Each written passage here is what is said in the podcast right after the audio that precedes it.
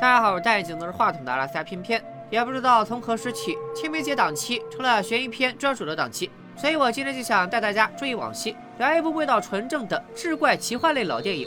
既然要聊，就聊最经典的《倩女幽魂》。故事一开始，一个寺庙里有个做题家正在秉烛夜读，这时我们的女神出现了，上来就要挑战做题家的软肋。于是二人开始谈人生。还没进入正戏，随着女神脚腕的铃声响起，一阵妖风吹来，书生死，灯烛灭。镜头一转，伴随着《倩女幽魂》的经典 BGM，哥哥饰演的宁采臣正在背着书箱赶路。天降大雨，也只能撑起破伞。好不容易躲到一个草亭里，又看到一个剑客追着几个披甲的强盗砍。宁采臣赶紧把亭子让出来，让剑客先坐，自己在雨中瑟瑟发抖。剑客坐下吃起了馒头，顺手也给宁采臣扔了一个。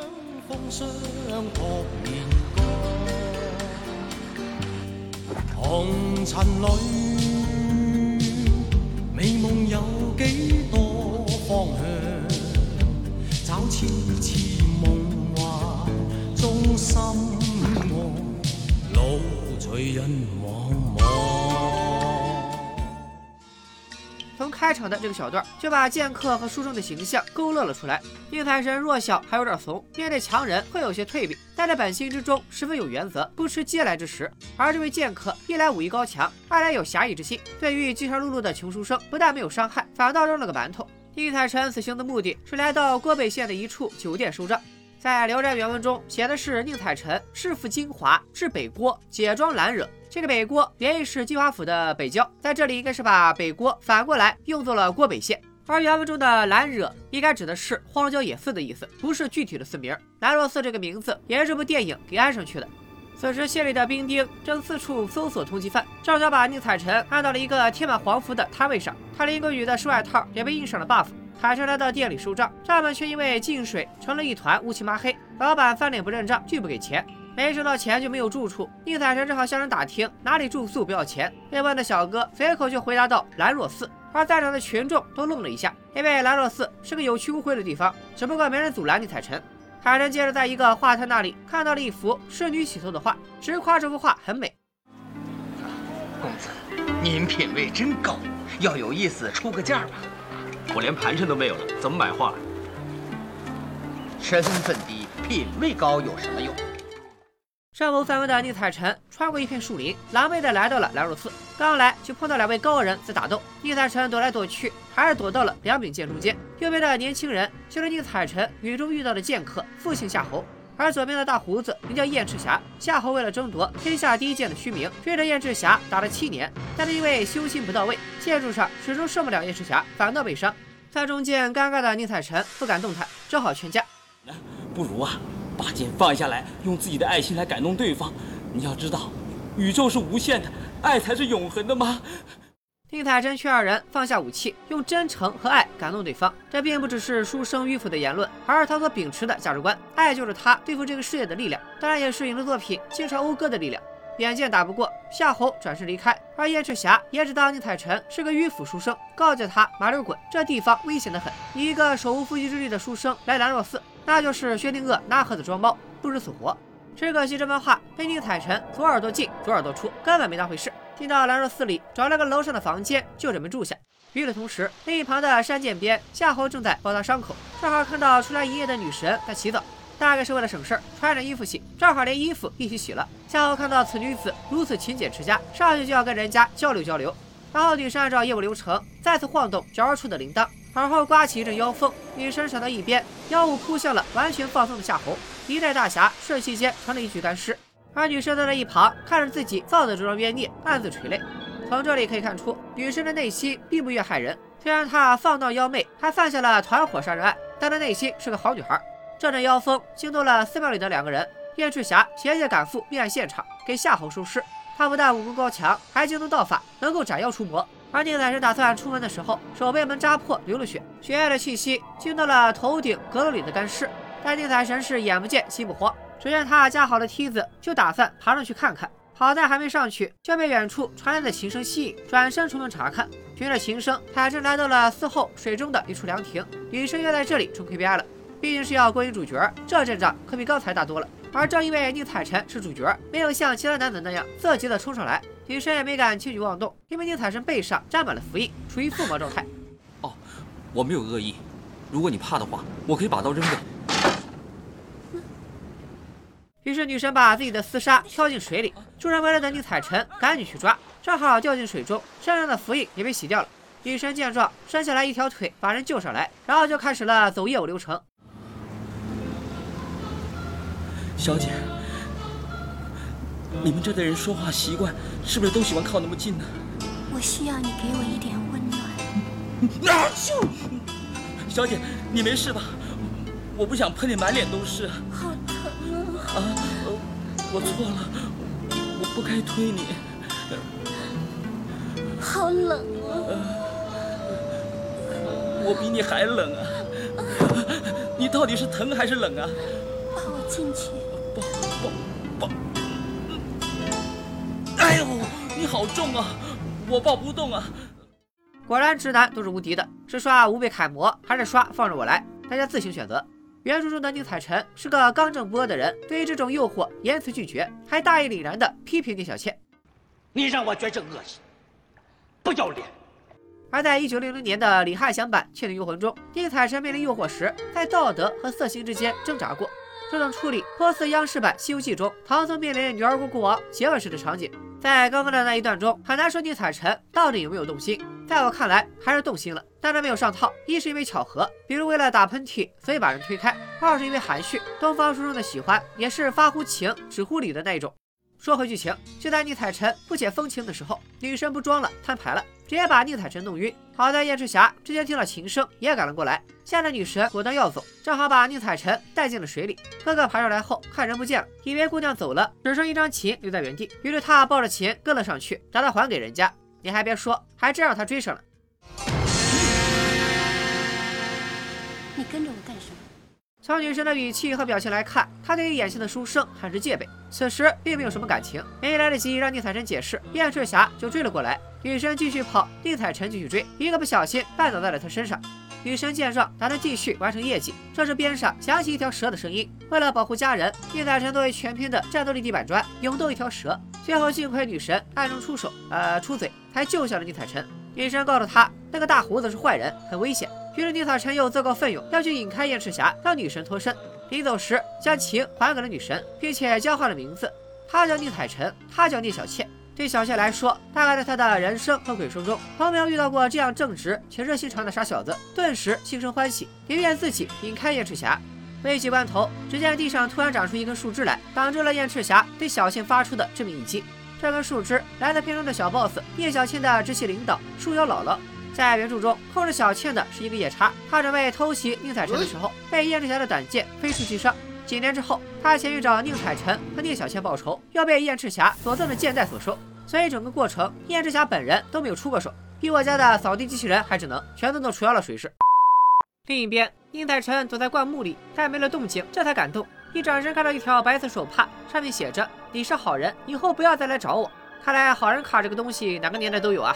宁采臣也是马虎，女神送的礼物，他转头就这么不小心掉在了路边。回到寺里，阁楼里的干尸从梯子上一步一步往下爬，正巧宁采臣推门进来，梯子被推倒，干尸直接将地板砸穿，掉入下层。而宁采臣进门，只看到屋子里突然多出了个洞，也没多留意，便用门板把洞堵上就睡了。古早的香港鬼片很喜欢加入类似的喜剧桥段作为调剂。第二天早晨，燕赤霞来找宁采臣，恐吓了一番，想吓走这个书生，免得在这里送了性命。但许多书生都有一个特点，那就是犟、轴、倔，越是硬逼他，他就越叛逆。所以宁采臣没把大胡子的话当回事，反倒开始琢磨起了自己的工作问题，怎么收账。他想到个主意，既然账本花了，那自己再填上不就好了？我相信有小伙伴曾经试过把试卷打湿，自己填个成绩。有相同经历的朋友，可以把挨打之后的感受打在弹幕上。海晨拿出笔墨，准备动手，一不小心，燕在从洞里掉进了下层。他也是心大，丝毫不知道下面有干尸在等着自己，直接从梯子上下来。就在干尸即将动手的时候，宁采臣打开了窗户，阳光照了进来，干尸们见不得光，全都化为脓水，起码拿了一波 trouble Q。这里可以看出一个基础设定，即只要阳光照射到的地方，劫匪无存。之后，宁采臣带着改好的账本回到了县里的酒店讨账。老板一听他在兰若寺住了一夜，两股战战，果断给钱。这也就说明兰若寺在这一方为祸久矣，大家深知其中厉害。可是前宁采臣要去兰若寺的时候，却无一人阻拦，足可见此处民风不古，治安不佳。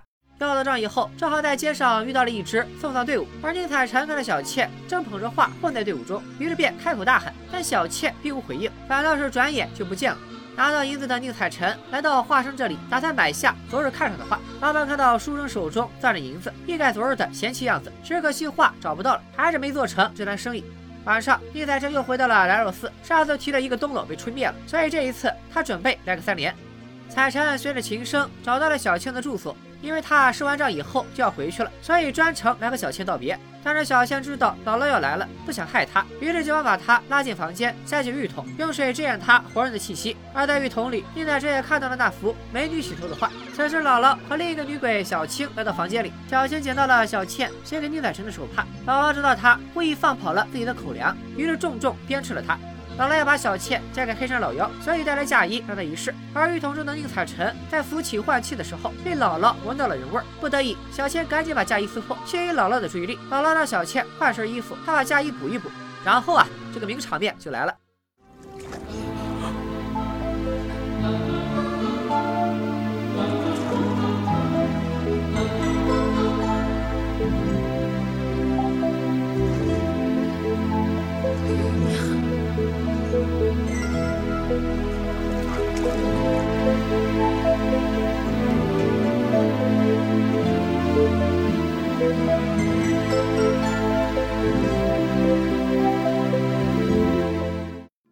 好不容易等到姥姥一行人走了，却不想另一个女鬼小青杀了个回马枪。小青称小倩为姐姐，其实都是书生手下工作的一线业务员，属于同事关系。青比倩少了个单人旁，这小青也确实不当人。刚才就起了疑心，一直想看看浴桶里有没有藏人。见小青杀了回来，小青再次把宁采臣塞进水里，同时自己也跳进浴桶，假装洗澡，骗过了小青。小青走后，二人来到亭子里，小倩把那幅画送给了宁采臣，并且告诉他，画上洗头的女子就是自己。这两天趁盂兰盆节，他才有机会出去找回这幅画。看到有一些解说称，盂兰盆节又叫中元节，其实是不准确的。盂兰盆节是佛教的节日，而中元节是道教的说法。两个节日虽然都在七月十五这一天，但却分属于两个不同的宗教。不过后来在民间都演化为了鬼节。传说这天鬼门大开，祖先会回家探望子孙，所以许多地方会有鬼节祭祖的习俗。当然，各地的讲究也都不一样。其实，在宁采臣第一次来到郭北县时，街道上到处可见盂兰盆节的字样，而身为女鬼的小倩也是趁此时才敢在光天化日之下来到镇上找画。盂兰盆节这个细节，宁采臣并没有留意到，他只知道小倩已经被许配给了黑山老爷，表示如果小倩不情愿的话，自己可以带她离开这里。但是小倩坚决不肯。眼看天快亮了，不能再纠缠了，于是他就编造了一个谎言：“你这个穷小子，不要妄想了。我看你是看上我家有钱，像你这种人我见得多了，我不会上你的当的。你怎么会跟我说出这种话？你再不走，我叫人抓你。好，我走，你自己保重。”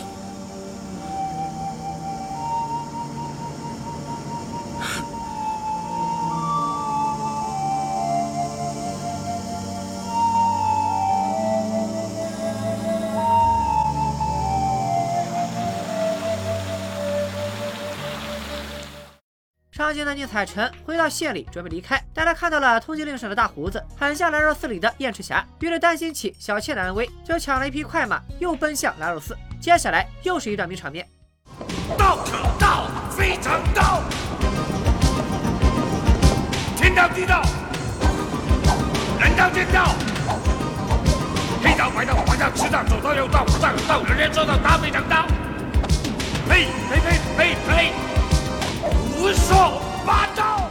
小时候看到这里，只觉得这段音乐节奏很带劲。现在看来，这段舞剑场景却是燕赤霞人物塑造的重头戏。在一九六零李翰祥版《倩女幽魂》中，燕赤霞这个角色非常贴合原著，那副身板相貌换个扮相就能穿林海、跨雪原、演杨子荣了。在六零版里也有一段燕赤霞吟诗舞剑的场景，不过刻画的却是报国无门的隐者形象，且节奏缓慢。而八七版的燕赤霞就要活泼很多。舞剑作歌这一段相比六零版多了几分豪迈不羁，在吴马的演绎下，整个人物亦庄亦邪，颇有些老顽童的味道。丁乃真回到兰若寺找到小倩，特地来告诉他大胡子是个通缉犯。听到这些，小倩十分感动。他明明是个菜鸡，却一心为自己着想，处处考虑自己的安危。小倩算是彻底沦陷。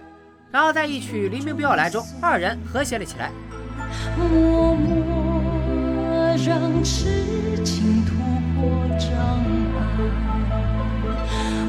转红日叫人分开悠悠凉夜不要离开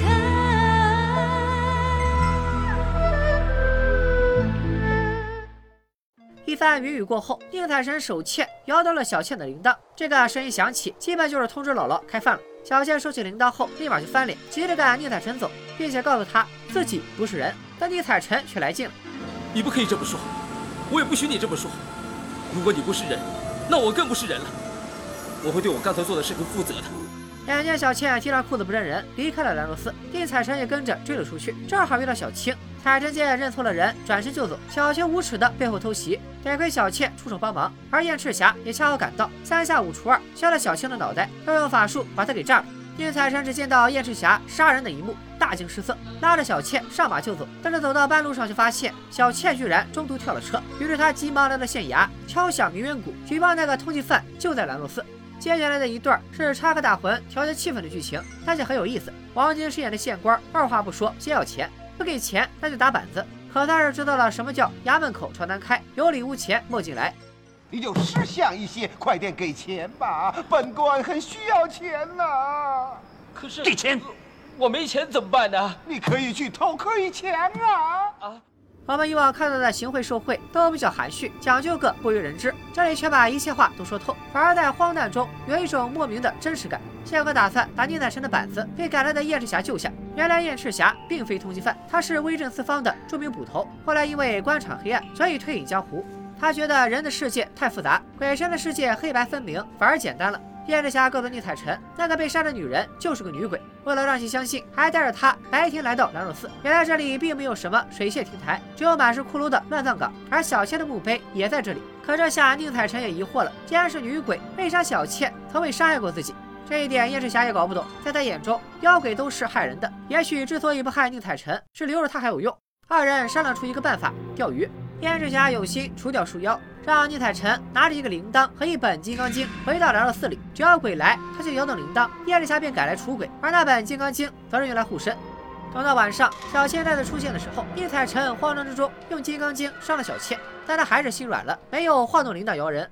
小倩道出了自己的来历，她本是一个官宦之女，因为奸人所害，客死他乡。父亲匆忙把她埋在乱葬岗的一棵树下，待日后迁坟。不想父亲之后也被害死，而乱葬岗的一个树妖控制了他的尸骨，逼迫他勾引男人，供树妖吸取阳气。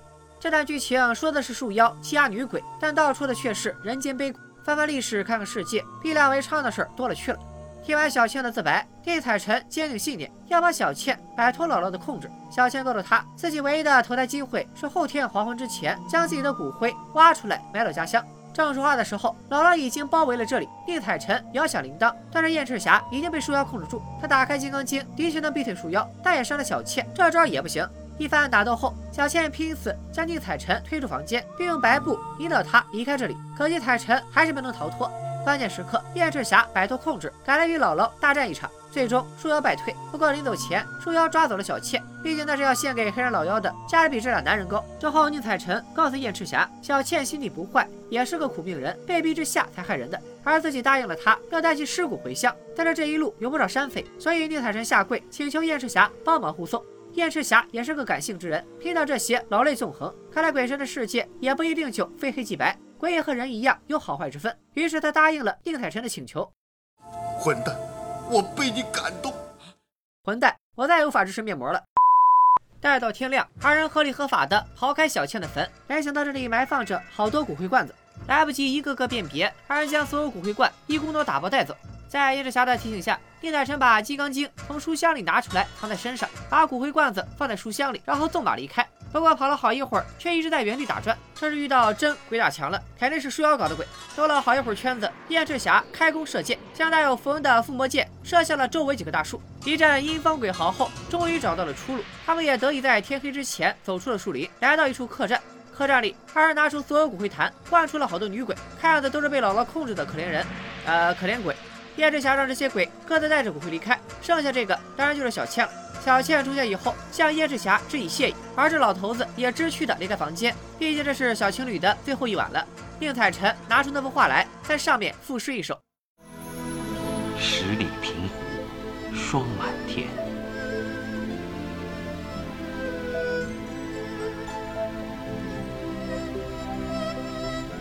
寸寸青丝愁华年，对月形单望乡晚。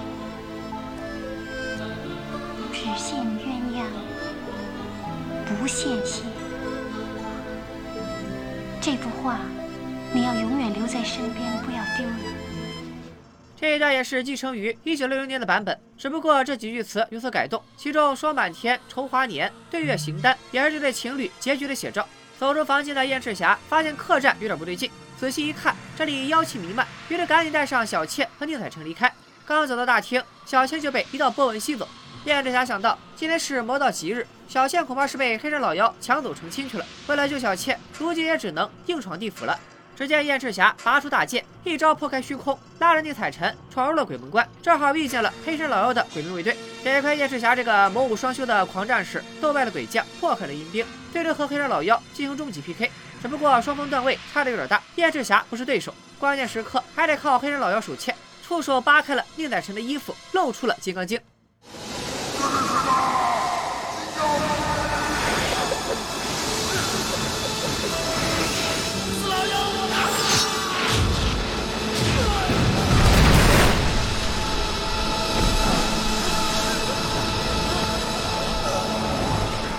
这段打斗很精彩，也很有趣，充满了徐克老怪的想象力和恶趣味。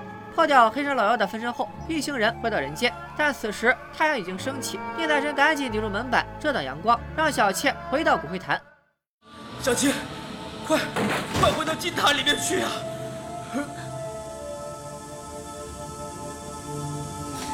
采臣，我走了，我不能再见到你你要好好做人，我会永远记住你的。想不到我能见你最后一面，你要保重。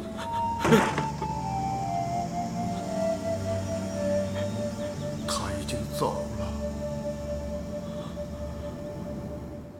最终，宁采臣在规定时间完成了任务，送小倩转世，整个故事也到此戛然而止。我个人很喜欢这个结尾。在原著中，叶小倩的尸骨被葬在宁采臣的书房外，小倩这只鬼也跟来了，二人认了兄妹。小倩进行伺候宁采臣的母亲，在宁采臣妻子病亡许久以后，还嫁给了宁采臣，生了两个孩子。最终，宁采臣考取进士，孩子们也都做了官。在现在来说，这是再完美不过的大团圆结局。但是放到现代社会，这样的桥段就有些不太合适了。一九六零李翰祥版《倩女幽魂》中，将结尾定格在了救出小倩尸骨，重新安葬，二人刚生情愫就被掐灭，既讲了一个完整的故事，也抛弃了原著里的糟粕成分。八七版继承了这个结尾，但更狠心，让互生情愫的二人来不及告别便离开，分得干净利落。也正是这样的悲剧处理，才使得这段感情得到了升华，烙印在了观众的心里。说了情与爱，这一版《倩女幽魂》有着鲜明的主题，那就是鬼也有善恶。比起鬼来说，人可能更可怕。从唯物的角度来讲，神鬼毕竟是人创造出来的艺术形象，鬼怪故事都是人类世界的映射，而现实中的荒诞和罪恶往往超出文学想象。抛开人鬼相恋的表象，这部电影说的远不止人性善恶，而是在讲整个社会大环境滋生出了恶鬼。回想起三位主角的遭遇，叶之霞对官场的黑暗无能为力，所以退隐到兰若寺中，只有这个无人管理的地方才能执行正义。宁采臣在县衙里遇到的官吏，简直就是逼人去做鬼，因为敲了冤鼓却不给钱，就要打板子。要不是叶志霞赶到，像宁采臣这样的书生，估计就要死在当场，恐怕也是个拉去乱葬岗的命。而聂小倩的遭遇却更惨了，身为官宦之女，却满门横死，死后还被控制尸骨，遭受鞭笞。良家女被逼为妓，被迫参与仙人跳犯罪集团，压榨了剩余价值，还要像玩物一样上供给黑山老妖。论其学识、气质和应变能力，也见逆境中虚与委蛇，但不失善良，坚守本心。放到现在，妥妥的是一位大女主。只可惜生不逢时。不知道你是否曾为这位坚强的女子所感动，为她的坚毅动容，也为她未能有情人终成眷属而唏嘘，或者想过，如果是自己，能怎样改写这段悲剧的人生鬼生呢？现在机会来了，在网易出品的 S 级旗舰手游《绝对演绎》中，玩家将扮演一位演员，一步步磨练演技，收集面具卡牌，拍戏时自由组合喜怒哀惧屏的面具卡牌，达到最好的演出效果。除了拍戏外，还有综艺拍摄、广告代言以及微博吃瓜等活动，带来更好的参与感。玩法自由，让你体验如何从龙套一步步走上演艺巅峰。游戏在清明节将推出出租车司机剧本，新剧本中的阿满也是一个被封建压迫的苦角色。他在几十年前被家人出卖，配了冥婚，从花轿走向坟墓。机缘巧合之下，他又重返人间，在出租车司机的帮助下探寻当年的秘密。在这个中式的民族恐怖剧本中，特别可以亲自揭开尘封往事，靠自己演绎出新时代的人鬼奇幻故事，亲自弥补电影中的缺憾，走出一条大女主之路。好了，本期就和大家聊到这里。像《倩女幽魂》这样的经典作品，值得一聊的点非常多。限于篇幅，就先讲到这里。把这个坑先挖上，什么时候填，接下来讲什么，就看大家的高见了。喜欢《倩女幽魂》系列的朋友，可以三连支持一下。打满后两部，也可以都安排上。拜了个拜。